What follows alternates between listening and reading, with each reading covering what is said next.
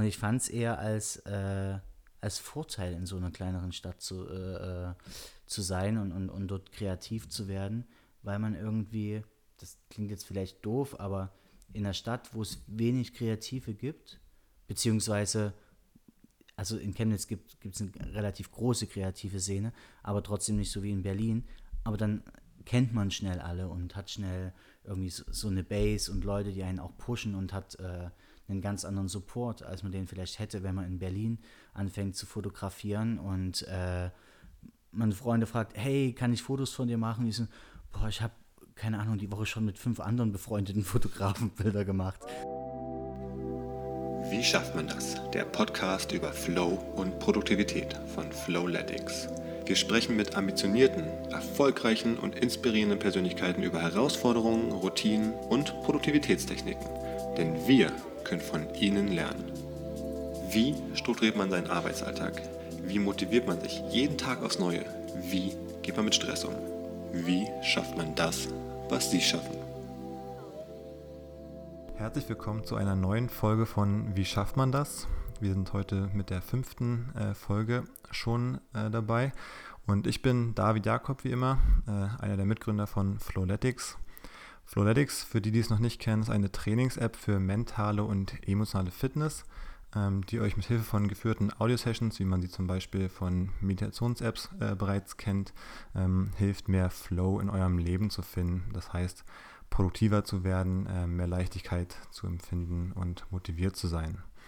Ähm, Flow ist vor allem bei der Arbeit äh, sehr wichtig ähm, und gerade auch für Kreative ein ganz entscheidender Faktor. Und deswegen freue ich mich, dass wir heute mal äh, jemanden Kreativen zu Gast haben, nachdem es in den letzten Folgen teilweise ein bisschen Business- oder Startup-lastiger war. Und mein Gast ist heute Philipp Fröhlich, besser bekannt als Philipp Gladsome. Einen wunderschönen guten Abend. Freut mich sehr, dass äh, wir heute miteinander sprechen können. Ähm, Du, also ich stelle dich kurz mal vor ja. und dann kannst du gerne noch was dazu sagen. Ähm, du bist Fotograf, ähm, vor allem mit einem Fokus auf Live, also Musik, ja. äh, Fotografie und auch Porträtaufnahmen, diese auch stark mit Leuten aus dem Entertainment-Bereich, also Schauspieler oder Musiker. Genau. Ähm, und ich finde deine Bilder wirklich wahnsinnig gut. Ähm, die haben eine unglaubliche Energie, würde ich sagen. Die sind ähm, fesselnd und ähm, die ziehen einen immer in einen Moment hinein, ist so mein Gefühl. Und das macht die ganz besonders. Also guckt euch auf jeden Fall mal bei Instagram an, was Philipp so macht. Ähm, Philipp Gladsome, ähm, wie glad, fröhlich. Ja, genau. Ähm, und beruflich, dein Werdegang fasse ich mal ganz kurz zusammen als gebürtiger Chemnitzer, der mittlerweile teilweise durch, mit dem Privatjet durch die USA jettet. Ähm, ja, stark runtergerechnet. Genau, ganz stark runtergerechnet. Also du, du äh, kommst aus Chemnitz genau. und ähm, fotografierst viel Bands wie Kraftklub, genau. ähm, KIZ ähm, und auch sonst so ein bisschen mittlerweile das Who's Who, wie gesagt, aus dem Schauspielbereich Matthias Schweighöfer, ähm, Virgil Abloh hast du Fotos auf deinem Account. Ähm, ich habe gelesen, du hast auch Metallica fotografiert. Ja, genau, aber das war eher so begleitend bei einer TV-Show. Ja. Deutschland bei Circus Halligalli. Genau, und dann bist du jetzt eben im letzten Jahr viel mit Robin Schulz, mit dem DJ in den USA unterwegs genau. gewesen. Ähm, deswegen stark runtergebrochen, aber wie schafft man das, quasi von dem Ausgangspunkt jetzt so ein bisschen dahin gekommen zu sein? Ähm, es haben sich, glaube ich, verschiedene Bausteine gut zusammengelegt auf meinem Werdegang. Ich habe ähm, früher Partys veranstaltet in Chemnitz, war deshalb wahrscheinlich auch noch so ein bisschen in dieser kreativen Szene drin und habe dann ähm, glaube ich, tatsächlich aus der Langeweile heraus äh, mir ein Hobby gesucht und das war dann halt die Fotografie, weil mein Vater mir schon mal äh, so eine Kamera erklärt hatte, eine alte Spiegelreflex. So eine habe ich mir dann wieder gekauft und glaube ich, als erstes fotografiert man einfach die Leute, die man kennt, die Freunde und das waren halt in meinem Fall Musiker und ähm, ja, und daraus ging halt auch Kraftclub zum Beispiel hervor. Mhm. Und die Jungs kommen auch aus Chemnitz, deswegen genau. hat es sich eben so ergeben. Ne? Ähm, seit wann fotografierst du schon? Äh, ich glaube seit acht oder neun Jahren mhm. mittlerweile, genau. Und was würdest du sagen, ist so das, das Schwierigste in deinem Bereich als Fotograf? Was ist die größte Herausforderung für dich? Ich glaube, den Fuß in die Tür zu bekommen mhm. und ähm, in dieser Tür dann auch stehen zu bleiben. Also dann halt einfach äh, ja, irgendwie so ein Stückchen reinzurutschen und sich dann halt irgendwie auch so ein bisschen äh, zu beweisen, sage ich mal. Hm. Du kannst noch mal kurz zum Werdegang äh, ein, zwei Sätze sagen. Ich hatte äh, in einem Artikel gelesen, dass du im Prinzip angefangen hast, wie du schon sagst, mit den Partys, die du organisiert hast, ähm, dann über den persönlichen Kontakt zu den Jungs angefangen hast zu fotografieren. Und wie ging es dann von da aus weiter? Wie hast du dann den, den Fuß in der Tür behalten im Endeffekt in dem Bereich? Ähm, es war also na, für die Kraftclub-Jungs Fotos gemacht und ähm, irgendwann hat ein Kumpel von mir mich gefragt, ob ich für MC Fitty Fotos machen könnte und ob ich am nächsten Tag nach Dortmund kommen kann. Ähm, bin ich hingekommen und die waren ganz zufrieden, haben mich dann auch mit nach LA genommen. Dann habe ich dort Fotos für MC Fitty gemacht und äh, beziehungsweise Videos. Ähm, und dann kam halt der, glaube ich, Produktmanager von MC Fitty, hat dann zu Warner Music gewechselt und war dann mit dem Projekt Robin Schulz vertraut und dann kam der Stein so ein bisschen ins Rollen und, und andere Künstler haben die Bilder von mir bei Kraftclub gesehen und dachten sich, Mensch, wir brauchen auch irgendwie mal jemanden, der für uns auf Tour Fotos macht, für Instagram, für Facebook und äh, fanden das da irgendwie ganz gut und ähm, haben sich dann für mich entschieden. Wenn du jetzt schon seit acht, neun Jahren fotografierst, seit wann ist es ein bisschen größer, ernsthafter zu deinem Job geworden? Seit vier Jahren, würde ich sagen. Das heißt, ja. du hast vier Jahre oder fünf Jahre eher so ein bisschen hobbymäßig fotografiert. Genau. Und genau dann kam es durch die ersten Aufträge, sodass du dachtest, so, das könnte genau, ja auch. So, ich glaube so vor vier, fünf Jahren mittlerweile mhm. schon, dass dann, äh, dass ich gemerkt habe, okay, also parallel dazu, dass, dass die Fotografie mehr wurde, wurden die Partys auch schlechter. Also es, es war ganz gut, dass die Partys irgendwie nicht mehr so gut liefen, nicht mehr so viele Leute kamen. Und ich dann parallel merkte, okay, jetzt kommt irgendwie durch die Fotografie langsam Geld rein. Und dass es dann irgendwann halt so war, dass durch die Partys gar nichts mehr kommen. Ich kam, ich irgendwie nur noch drauf gezahlt habe und äh, das Geld aber durch die Fotografie komplett kam und ich dann an einem gewissen Punkt war, ich glaube, ich bin Fotograf. Habe ich auch relativ lang gebraucht, um das so zu sagen. Warst du sonst eigentlich irgendwas? Hast du irgendwas Ausbildung? Warst du sonst irgendwas? Irgendwas, irgendwas gelerntes formal? ja, ich, ich ähm, Sozialassistent gelernt. Ich mhm. wollte äh, Sozialpädagogik in, in, in, die Richtung gehen und habe ähm, wollte Sozialpädagogik studieren wollte mein Abitur nachholen im Bereich Sozialwesen einem, mit einem Fachabitur. Und dummerweise bin ich verdammt schlecht in Mathematik. Ähm, habe deswegen mein Abi nicht geschafft, konnte deswegen nicht studieren und dann war so, äh, was mache ich denn jetzt? Und was halt so, ja, zu der Zeit hatte ich schon die Partys veranstaltet, nebenbei kleinere Jobs gemacht und also ich glaube, hätte ich mein Abi geschafft, wäre ich jetzt kein Fotograf. Mhm.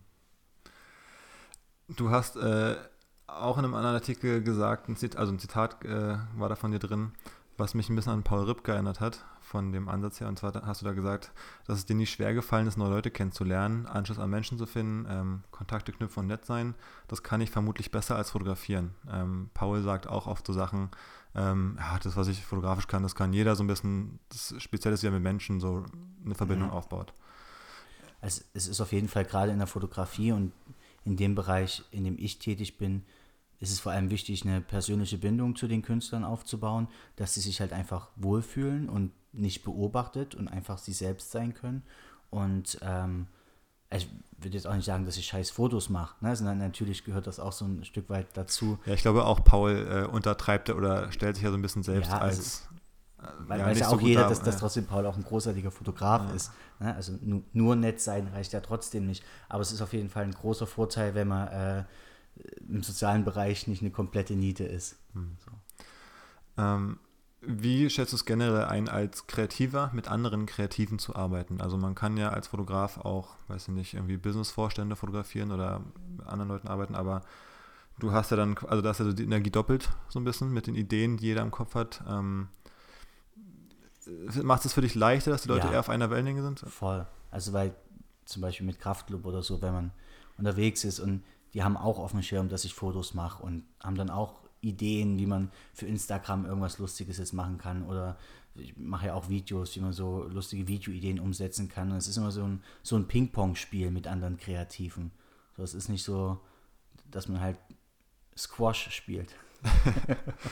ähm, ich habe selbst auch ein bisschen einen äh, Foto-Background, also einfach so hobbymäßig und so war so ein bisschen mein Weg zum Design, was ich ja studiert habe.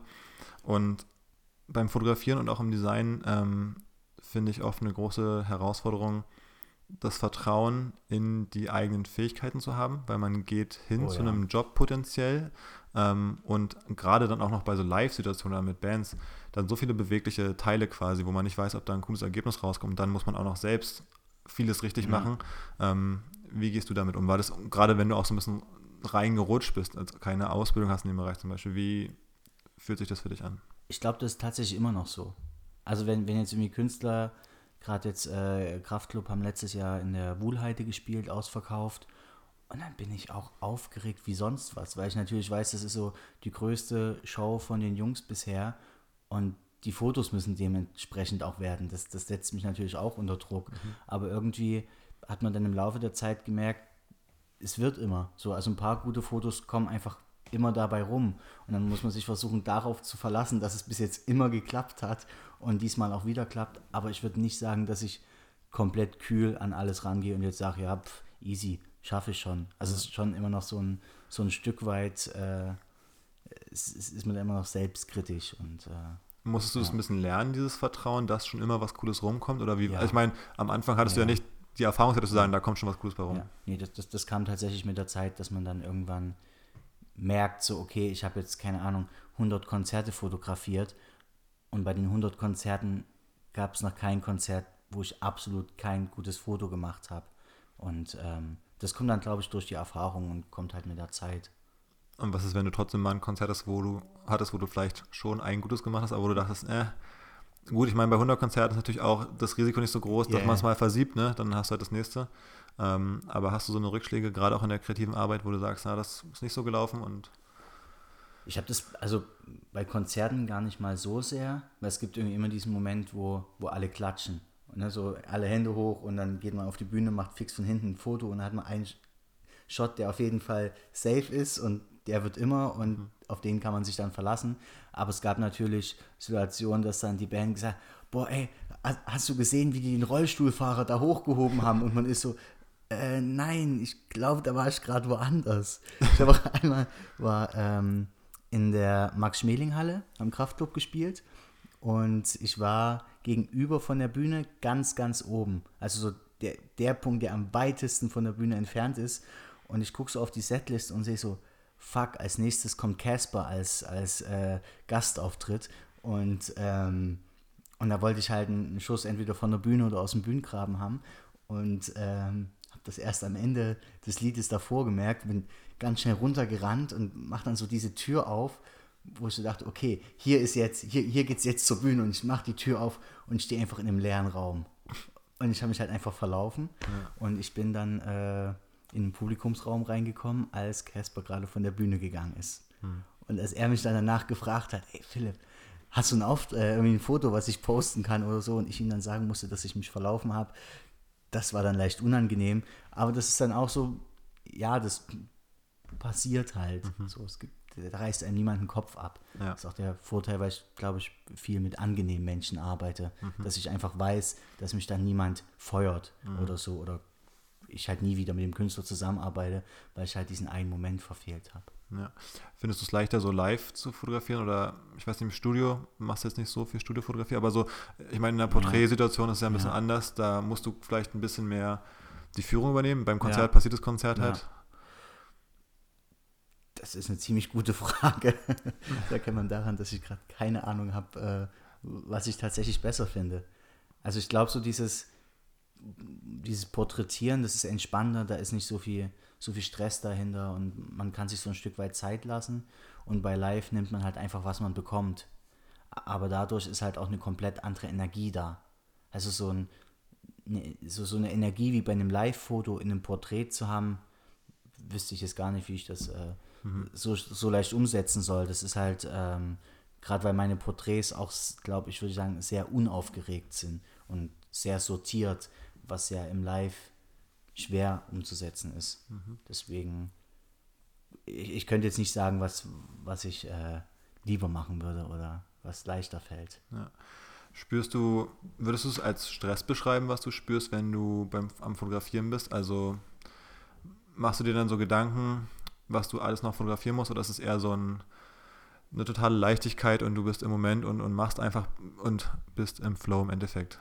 Äh, Das ist ziemlich unterschiedlich, aber also gerade wenn, wenn ich jetzt mit einem Künstler auf Tour bin und ich ähm, so, ein, so, eine gewisse Linie drin habe, ne? also die Setlist kennen und weiß, wann was passiert, weil ich einfach die Show schon 20 Mal gesehen habe, dann habe ich auch so einen Workflow drin. Dann weiß ich, bei dem Song bin ich da und dann gehe ich dahin und dann ist man da auch entspannter, als wenn ich das jetzt äh, bei einer neuen Band zum ersten Mal mit dabei bin und die Show nicht kenne. Da bin ich viel angespannter. Also es bringt auf jeden Fall was, wenn ich, wenn da so eine gewisse Gleichmäßigkeit drin ist. Hast du dann irgendwelche Routinen? Gehst du dann nochmal die Setlist durch oder? Ja. Also ich gehe meist in ähm, tagsüber gehe ich in die Halle und damit mir sowas wie, wie in der Max-Schmeling-Halle nicht nochmal passiert, gucke ich mir dann immer schon die Wege an, wie ich von den Rängen wohin am schnellsten komme. Und ähm, meist, wenn ich mit dem Künstler neu zusammenarbeite, äh, gehe ich mit dem Künstler zusammen nochmal die Setlist durch, frage, wo was passiert und mache mir dann auch Notizen auf der Setlist und äh, schreibe mir dazu, wo ich dann Fotos machen will. Visualisierst du schon bestimmte Fotos vorher, wo du weißt, okay, ich will genau den ja, Schuss ma haben? Manchmal schon, ja. ja. Es gibt bei, bei Kraftclub immer so einen Moment, wo Felix halt hochspringt und das Wasser ausspuckt und da weiß ich halt genau die Sekunde, wo das passiert und kann da auch schon ein bisschen planen und äh, mir überlegen, von wo ich diesmal das Foto mache. Ja. Du hast es ein paar Mal gesagt, dass du, wenn du dann schon weißt, ein bisschen, wann was passiert, dann kannst du es beim nächsten Mal im Prinzip so machen, aber bei so einer Tour würdest, machst du dann eher jeden Abend das gleiche oder ist dann eher der Reiz für dich, jeden Abend die, die Show zum Beispiel neu zu zeigen? Also dann immer wieder Neues auszuprobieren, auch jetzt, auch bei den Porträts zum Beispiel, ist es eher so, man greift so ein bisschen auf gelernte Muster zurück oder sich eher selbst die Herausforderung stellen, jetzt heute mache ich mal was anderes? Eine Kombination. also natürlich sind so mit, ich glaube, mit, mit so gewissen Mustern, wie du sagst, macht man sich leichter. Ne? Also weil, weil es halt das Gewohnte ist. Aber es liegt halt auch bei Natur so der Reiz darin, dass man halt nicht 30 Mal dasselbe Foto macht. Ne? Also dass man halt bei gewissen Aktionen immer mal woanders steht, damit man es mal aus jedem Winkel hat. Und gerade bei Hallen kommt es halt auch darauf an, wie die gebaut sind. Da sieht es halt manchmal aus dem Publikum besser aus, manchmal vom Rang und da muss man dann halt gucken, wie die Halle auch gebaut ist. Ja. Wie ist es auf Tour mit Rockstars zu sein? Ähm, so muss man, finde ich, äh, die, die Bands oder die Ex, mit denen unterwegs bisher, finde ich, bezeichnen. Ähm, fühlt man sich selbst ein bisschen als ein Rockstar? Mm, so in diesem äh, Zirkus, in dem. Nee. Also ich bin irgendwie äh, trotzdem eher so ein, so ein Beobachter. So und äh, ich, ich, ich spiele Mäuschen so ein bisschen und, und äh, aber wenn alle betrunken sind, naja, dann bin ich halt auch nicht nüchtern. Ne? Also macht man natürlich mit, aber ja. man, man weiß trotzdem noch, wo, wo die Position ist. Ne? Mhm. Ne? Also dass, dass ich jetzt halt nicht der bin, der irgendwie auf dem Dresen rumspringen sollte, sondern das überlasse ich dann doch eher den, den Rockstars. Ja. bin dann eher der, der unten steht und Fotos macht. Und ist Tour aufregend oder langweilig? Man, ich glaube, man hat so ein bisschen das Bild im Kopf, wenn man vielleicht noch nie mit auf einer Tour war, dann denkt man so, es muss eine große Party sein, aber ist es, wird es langweilig, wenn jeden Abend eine große Party ist? Oder wie findest du das? Hm, es, es kommt tatsächlich immer auf die Bands so ein Stück weit drauf an. Also es gibt halt Bands, die dann halt abends gern mal noch feiern gehen und gucken, ob es in der Stadt irgendwie noch eine Kneipe gibt, wo man hingehen kann und sich dann auch tatsächlich so an Locals hängen und äh, da nochmal so eine, so eine kleine Sauftour machen, bevor es weitergeht. Es gibt aber auch Bands, die nach dem Konzert irgendwie duschen gehen, äh, noch eine Kleinigkeit essen und sich dann wieder in den Bus setzen, weil es ja im Endeffekt auch eine Art von Job ist. Ne? Also man kann ja auch in einem normalen Job, wo man jeden Tag Leistung bringen muss, sich nicht jeden Tag komplett abends abschießen. Ähm, aber das ist von Band zu Band unterschiedlich. Und ich stelle mir vor, dass wenn man so auf einer Tour dabei ist, das ist ja sehr fremdbestimmt. Also du weißt dann im Prinzip, dass es für zwei, drei Wochen, wie auch immer lange, ähm, dann läuft ja alles so, wie es vorgesehen ist, nach Plan, was für die Band Sinn macht und so. Ähm, Findest du es manchmal schwer, dich dazu motivieren, dann wieder am nächsten Abend die Fotos auf der Tour zu machen und ja, du kannst ja nicht sagen, du machst jetzt was anderes ja. an dem Abend so. Ja, ja. Nö, eigentlich nicht. Also das, weil das ist ja das, wofür ich irgendwie mit dabei bin. Und ähm, das ist schon, nee, also ich kann mich da schon, wir haben schon immer motiviert, das zu machen. Natürlich gibt es so Tage, wenn man irgendwie den ganzen Tag im Backstage abhängt und dann ist irgendwann so, oh krass, in einer halben Stunde geht es auf die Bühne. Das dann, da ist dann natürlich äh, manchmal schwierig, sich dann so schnell in den Arbeitsmodus zu versetzen. Aber prinzipiell ist es ja trotzdem auch immer spannend und aufregend. Und auch wenn es halt vielleicht mal so einen Tag gibt, wo man ganzen Tag nur im Backstage auf dem Sofa lag und dann geht zur Show, dann kommt irgendwie so der erste Song und dann ist man wieder auf 100 und voll im Modus, weil einfach 8000 Leute um einen rum ausrasten. Da muss man, glaube ich, schon ganz wenig Bock haben, um da nicht in Modus zu kommen. Ja. Du machst ja nebenher auch so ein paar freie Sachen. Also ich glaube, gerade die analogen Fotografien, die du machst, mhm. Sind so ein bisschen so ein Ausgleich oder um dann doch komplett freie eigene Sachen zu machen. Ähm, was da so für dich der Antrieb auch so in diesem ja, Mix aus Auftragsarbeiten und freien Arbeiten? Schon. Also das ist ja, das darf man ja auch nicht vergessen. Natürlich ist es mein Job, aber es ist halt auch mein Hobby. Und, und damit ich mir dieses Hobby nicht äh, verspiele, sozusagen, behalte ich mir es noch so ein bisschen bei. Ich habe, ähm, als ich angefangen habe zu fotografieren, ähm, habe ich bei der Mutter einer Freundin, bei der Carla Mohr, eine Fotografin aus Chemnitz, äh, ein Praktikum gemacht. Und die hat, glaube ich, also ich habe zu der Zeit, habe halt analog auch angefangen zu fotografieren und habe da viel experimentiert mit Langzeitbelichtungen, bin nachts mit Freunden losgezogen und die meinte halt auch immer, oh, da hätte ich voll Bock drauf und das wollte ich auch schon immer mal machen. Aber wenn ich den ganzen Tag im Studio bin, dann habe ich halt nicht Lust, abends noch loszuziehen und auch noch Fotos zu machen.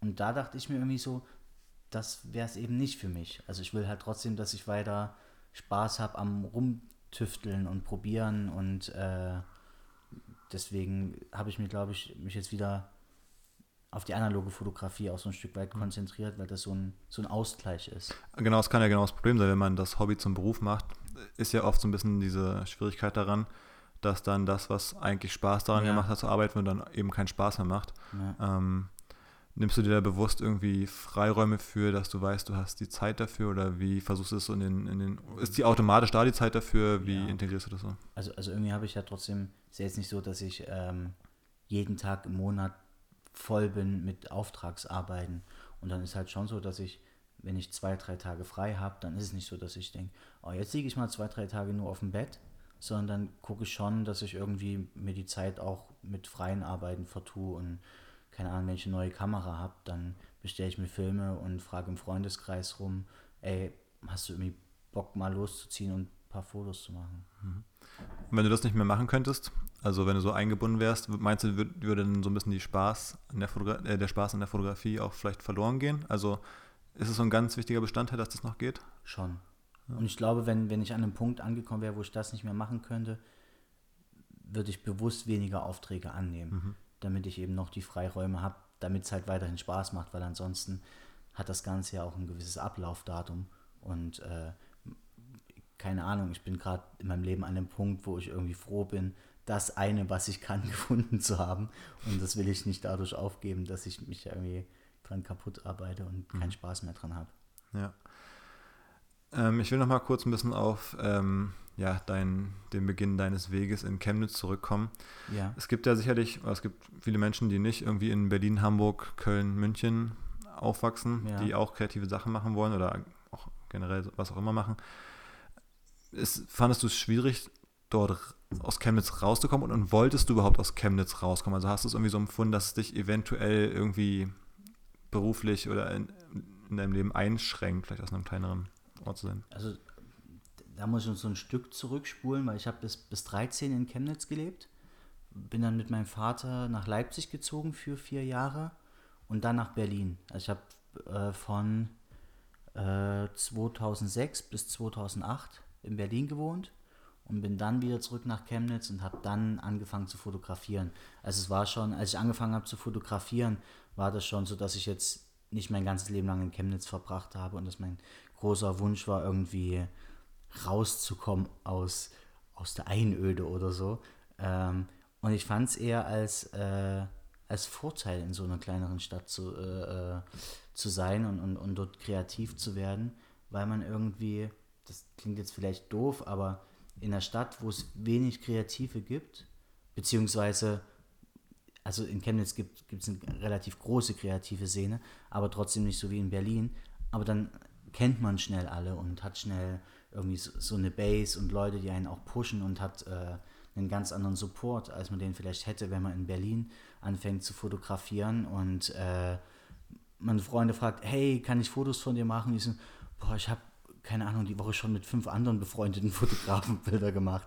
Also da ist, haben halt irgendwie alle noch Bock und, und supporten einen voll. Und dann hat man halt irgendwie so gefühlt eine Stadt hinter sich und äh, das ist was anderes als zwei, drei Kumpels, die sagen, ja, du machst ganz gute Fotos irgendwie. Also man hat da viel mehr zusammengehalten. Mhm. Und, äh, aber man wächst irgendwann vielleicht auch ein Stück weit dann raus, oder? Also ich meine, es ist vielleicht am Anfang ja. gut, aber dann irgendwann halt vielleicht so eine gläserne Decke auch. Ähm genau, aber dann, dann, dann hat man halt schon einen viel größeren Support und kann mit dem Support mhm. irgendwie raus in die Welt. Raus, genau. Jetzt bist du ja so raus in die Welt. Ich hatte es so ein bisschen gesagt, du bist mit, mit Robin Schulz eben in den USA unterwegs, ähm, fliegst da irgendwie von Las Vegas nach LA, ähm, bist dann mit irgendwie mit Kraftclub auf Tour. Ähm, also jetzt kurz vor Interview bist du gerade aus Kuba zurückgekommen. Ähm, ist es ein, ein richtig guter Aspekt, so umherzureisen? Oder ist es auch was Anstrengendes? Und ich frage es auch deswegen ein bisschen, weil ich auch gelesen habe, ähm, dass du äh, Chemnitz auch als gute Basis für dich selbst siehst und das auch gemütlich findest dort. Ja, also ich, ich mag es unfassbar sehr, unterwegs zu sein und so viele Sachen erleben zu können und sehen zu können. Und vielleicht aber auch, weil ich weiß, dass wenn ich gerade mal nicht unterwegs bin, ich diese Ruhephasen in Chemnitz haben kann. Und umgedreht mag ich es halt in Chemnitz deswegen so sehr, weil ich weiß, dass ich da nicht die ganze Zeit bin, sondern halt nächste Woche wieder da und da arbeiten bin. Also ich glaube, nur eins von beiden wäre super anstrengend. Also einfach nur in Chemnitz sein, die ganze Zeit stelle ich mir auch schwer vor, für mich jetzt. Ähm, genauso aber halt wenn ich die ganze Zeit irgendwie auf Tour bin und am Reisen und dann zurückkomme und nur in Berlin bin, wo trotzdem die ganze Zeit Trubel ist. Mhm. Du hast ja gerade gesagt, ähm, dass du diesen, diesen Mix eben gut findest, ja, unterwegs zu sein, aber auch deine Basis zu haben. Ähm, und hast dann gesagt, du musst dich auch zurückziehen und zur Besinnung kommen. Ähm, sind das so Phasen, wo du dann auch einfach mal gar nichts machst und ein bisschen, weiß nicht, in der Heimat komplett abschaltest, weil es auch weniger Trubel ist zum Beispiel? Brauchst du so Phasen mit Leerlauf, um, um vielleicht auch eine Kreativität wieder zu finden? Oder ähm, ist es genau das Gegenteil, dass du die eigentlich eher hast, wenn du unterwegs bist, viele Leute triffst? Woraus ziehst du so eher die, die Kreativität fotografisch? Oder gibt es sowas für dich gar nicht? Du guckst so, als wenn es sowas gar nicht gibt. Du nimmst die, Ka du nimmst die, du nimmst die Kamera und es passiert einfach. Ich, ich denke gerade äh, sehr drüber nach, aber das, also ich will jetzt nicht sagen, dass, dass, dass mir gewisse Ideen nur da oder nur dort kommen. Die kommen, wann sie kommen. Also das ist, glaube ich, jetzt nicht so bewusst, dass ich jetzt irgendwie das eine oder das andere nur mache, um, um kreative Ideen zu haben. Ähm, es, es tut mir einfach gut und, und, und das merke ich voll. Und, und das fehlt mir auch, wenn ich lange nicht in Chemnitz war. Genauso wie es mir halt fehlt, unterwegs zu sein, wenn ich irgendwie ja, eine Woche in, in, in Chemnitz bin, dann merke ich halt auch so, okay, mich zieht es trotzdem schon wieder nach draußen. Mhm. Und das liegt nicht dran, weil ich Chemnitz, äh, die Leute da nicht mag, sondern einfach, weil, weil es so die Gewohnheit ist.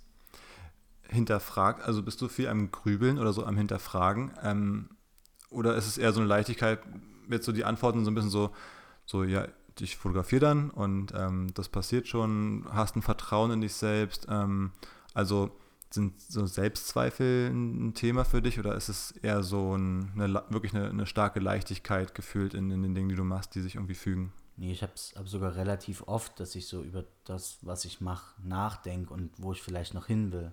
Ne? Also wo ist ja alles irgendwie ein, ein Weg und, und, was ist das Ziel? So, oder will ich überhaupt ein Ziel haben? Weil Gefahr ist natürlich, wenn man ein Ziel hat, ist das dann zu Ende ist, wenn man das erreicht hat. Aber ähm, das ist auf jeden Fall schon, ich glaube, das ist auch sowas, was, was viele kreative Leute haben, dass die, ähm, ist das überhaupt geil, was ich mache? Also, ne, würde ich das selber feiern, wenn ich es nicht machen würde, wenn ich es bei jemand anderes sehen würde? Mhm. Und was macht mich aus? So, das ist, das ist schon was, worüber ich viel nachdenke und wo ich vielleicht auch noch äh, lernen muss, da irgendwie besser reflektieren zu können. wir waren auch äh, rund, kurz vor Weihnachten, äh, haben wir gemeinsam bei so einem Weihnachtsdinner und da hat jeder so ein bisschen was gesagt, ähm, wie das letzte Jahr für ihn war und, und was man sich fürs neue Jahr vornimmt. Und da hast du auch so diesen Punkt angesprochen, würde ja. ich sagen. So ein bisschen diese ja, Sinnfrage fast schon. Ja. Also, und da habe ich es nicht mal so verstanden, ist das geil, was ich mache, so vom kreativen oder vom Level der Arbeiten her, sondern eher so, ist es das, was ich für mich ja. einfach machen will, mein Leben lang und wo führt es hin? Wie, wie stehst du dazu mittlerweile? Also, denk, es ist ein bisschen die Frage, will ich jetzt die nächsten 20 Jahre irgendwie auf Tour sein? Oder. Also, also prinzipiell ist es ja so, dass ich mir schon vorstellen kann, bis zum Ende meines Lebens Fotos zu machen. Aber die Frage ist also, was für Fotos?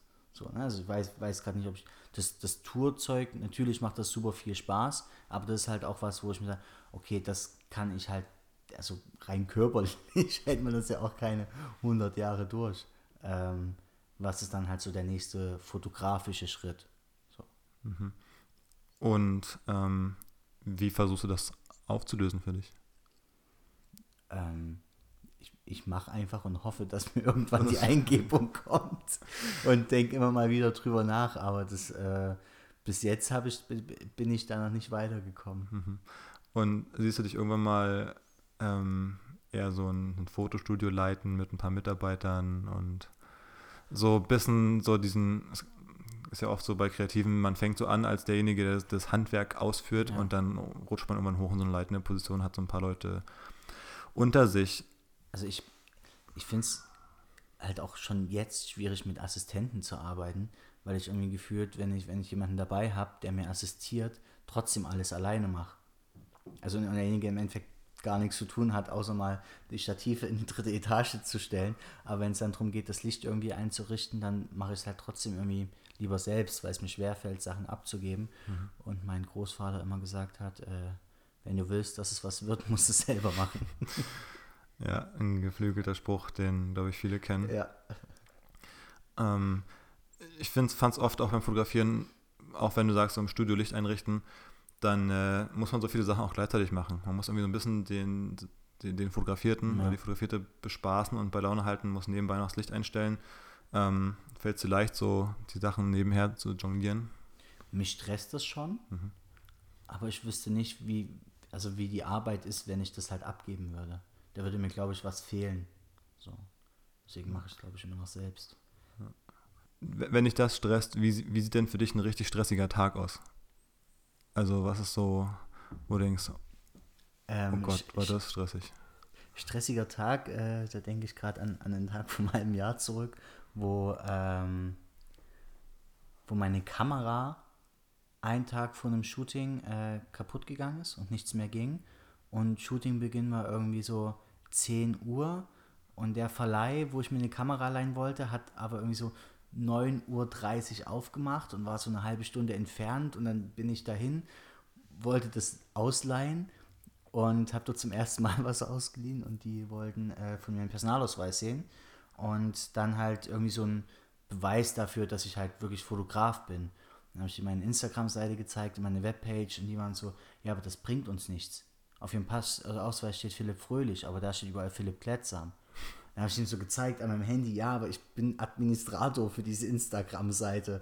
Und äh, der so, naja, da muss ich jetzt mal meinen Chef fragen. Parallel war halt, äh, die von dem Shooting waren so, yo, wir sind in fünf Minuten an der Shooting-Location. Und, ähm, und dann waren die schon da und dann meinten die, das Tor ist gar nicht offen. Und ich hatte aber keine Ahnung, warum auf einmal da ein Tor war, was zu sein kann. Und wenn so ganz viele Sachen einfach auf einen einprasseln und man würde am liebsten einfach nur schnell wegrennen und nichts machen. Mhm. Das, das stresst dann aber. Ähm, und dann? Dann sagt man denen halt, ich bin in einer Viertelstunde da und hofft, dass man irgendwie in 20, 25 Minuten da ist. Und äh, dann geht trotzdem irgendwann alles gut. Also ja, okay, die mussten eine halbe Stunde warten, aber im Endeffekt hatten die trotzdem ihre Fotos und waren happy und alles gut. Aber man, man stresst sich in manchen Situationen halt selbst zu sehr und muss da, glaube ich, kurz einfach mal durchatmen und sagen, okay, das wird schon alles und alles nach und nach irgendwie abarbeiten und dann halt in Kauf nehmen, dass jemand mal kurz warten muss. So, mhm. aber ja. Wie, wie hast, würdest du sagen, hast du dich als Fotograf vielleicht auch über die Zeit entwickelt? Also was hast du seit den acht oder auch vier Jahren ähm, so dazugelernt, da, was dich jetzt, klar, die Erfahrungswerte sicherlich, aber irgendwas darüber hinaus, also wo du sagen würdest, das hilft dir jetzt mit solchen Situationen vielleicht auch besser umzugehen oder generell mit dem Job? Dass ich halt ähm, anfangs schon eher weiß, wie das Foto aussehen soll und dahingehend auch arbeiten kann. Mhm. Also dass ich äh, weiß, wie das Licht ungefähr sehen soll, äh, sein soll. Ich ein Gespür für den Menschen habe und weiß, wie ich den darstellen will und ähm, sowas, was ich anfangs halt nicht hatte, wo ich halt einfach nur äh, Auslöser, Hauptsache gut belichtet. Und ähm, dass ich jetzt halt schon ein bisschen weiter denke und halt zum Teil halt einfach ein fertiges Bild schon im Kopf habe und äh, das nur noch umsetzen muss. Mhm. Und ich glaube, fast schon zum Abschluss so ein bisschen jetzt, ähm, du bist ab morgen, glaube ich, wieder unterwegs, ab morgen früh bis heute Abend irgendwie wiedergekommen. Ähm, davor war auch bei der Terminfindung, die Zeitslots, die wir so ein bisschen im Gespräch hatten, waren oft so, äh, ja, ich komme da abends lande ich oder komme ich mit dem Zug irgendwie um, um 11 an und bin morgens ab um 8 wieder weg. Ähm, ist das so dein Durchschnittspensum? Dieses kommt immer unterwegs sein? Also gut, du hast, bist ja manchmal auch ja. ein paar Tage irgendwo da, aber also bist ja wirklich viel unterwegs. Ja, voll. Also das ist jetzt so seit, keine Ahnung, zwei Jahren oder so, ist das kontinuierlich so. Man denkt immer so, ja, okay, nächsten Monat ist easy, da ist wieder, da habe ich erst so vier Tage, wo ich arbeiten muss. Und dann ist halt so der nächste Monat und auf einmal merkt man so, krass, die Wochen sind ja trotzdem irgendwie voll geworden. Das haben, glaube ich, ganz viele Kreative, dass ja. sie immer denken, ja, noch den einen Job und ja, dann genau. wird es entspannter, noch das eine große Projekt. Ähm, macht, ist es, also immer dieses Wort Burnout, aber ist das was, wo man, wo du das Gefühl hast, da könnte man ausbrennen wegen so einer Belastung? Oder? Ich denke schon, ja. Also ich hatte es aber hast du das Gefühl noch gar nicht, weil das dir einfach so viel Spaß macht oder wie? Ich hatte es im, im August, hatte ich das mal, dass, dass ich wirklich so viel zu tun hatte und dass ich halt zum Teil äh, nicht geschlafen habe, weil ich, da war ein Festivalauftritt von der Band, der ging bis 4 Uhr. Dann bin ich zum Zug und bin fünf Stunden durch Deutschland gefahren und bin zum nächsten Job. Der ging bis 1 Uhr und ich musste am nächsten Morgen, keine Ahnung, 4.30 Uhr wieder mit dem Zug weiter nach Hamburg. Und wenn man dann so ein paar solcher Tage nacheinander hat und einfach nicht zur Ruhe kommt, da bekommt man, glaube ich, langsam so ein Gefühl davon, wenn das so wirklich kontinuierlich ist, wie das sein kann, wenn man... Äh, wenn man halt einfach zu viel arbeitet und äh, gerade im kreativen Bereich ist es ja auch wichtig, irgendwie sich Gedanken machen zu können mhm. und halt irgendwie trotzdem so ein bisschen Puffer zu haben und einfach Zeit zu haben, um sich im Klaren darüber zu sein, was man irgendwie machen will oder ne, wie man bestimmtes Shooting gestalten will und so. Wenn man das irgendwann nicht mehr hat und das über einen längeren Zeitraum, dann kann das, glaube ich, schon gefährlich werden. Mhm. Aber äh, ich, ich habe mir jetzt äh, versucht anzugewöhnen, dass ich, wenn ich, äh, keine Ahnung, dienstags 12 Uhr einen Job da und da habe, dass ich halt nicht Dienstag früh losfahre, sondern versuche Montagabend schon da zu sein und einfach so ein bisschen anzukommen. Mhm. Klappt manchmal besser, manchmal schlechter, aber äh, sich das schon mal vorzunehmen, ist schon mal ein guter Schritt, glaube ich. Mhm. Eine Assistenz hast du nicht. Also jemand, der dir so dein, dein Management abnimmt, machst nee. du alles noch selber. Also noch.